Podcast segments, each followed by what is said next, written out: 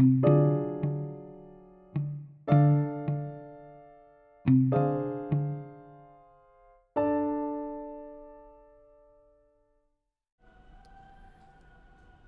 neurólogo francés Jean-Martin Jacquot tuvo una vez un paciente que había intentado dar la mano a un hombre que acababa de chocar con él. El otro hombre era él mismo, reflejado en un espejo. Esa incapacidad de reconocer rostros, la prosopagnosia, es un trastorno relativamente raro.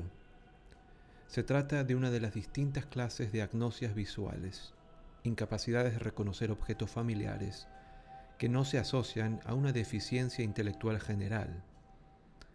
Tampoco son un problema de visión. Las personas que sufren de prosopagnosia suelen tener buena vista. El trastorno se debe a un daño en el cerebro, normalmente en dos lóbulos, el temporal y el parietal.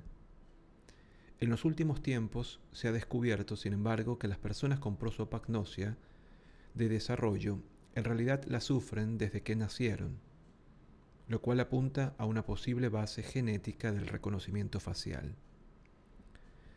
Esta condición se describió por primera vez, pero sin etiquetarla, en la literatura médica en 1847. El primer informe completo de un paciente llegó de la mano de oftalmólogos italianos Antonio Quaglino y Giambattista Borelli en 1867. Ellos ofrecieron un estudio detallado del caso de un hombre que había perdido la capacidad de reconocer las caras y las fachadas de las casas tras sufrir un infarto en el hemisferio derecho del cerebro. La patología se denominó prosopagnosia, cara más ausencia de conocimiento, en 1947. Más recientemente, el neurólogo y escritor Oliver Sacks aportó un fascinante relato sobre la prosopagnosia en su libro El hombre que confundió a su mujer con un sombrero, de 1985. Curiosamente, no solo los rostros humanos se ven afectados por este trastorno. Hay casos de granjeros que no logran reconocer sus vacas u ovejas y aficionados a los pájaros que pierden la capacidad de distinguir las especies.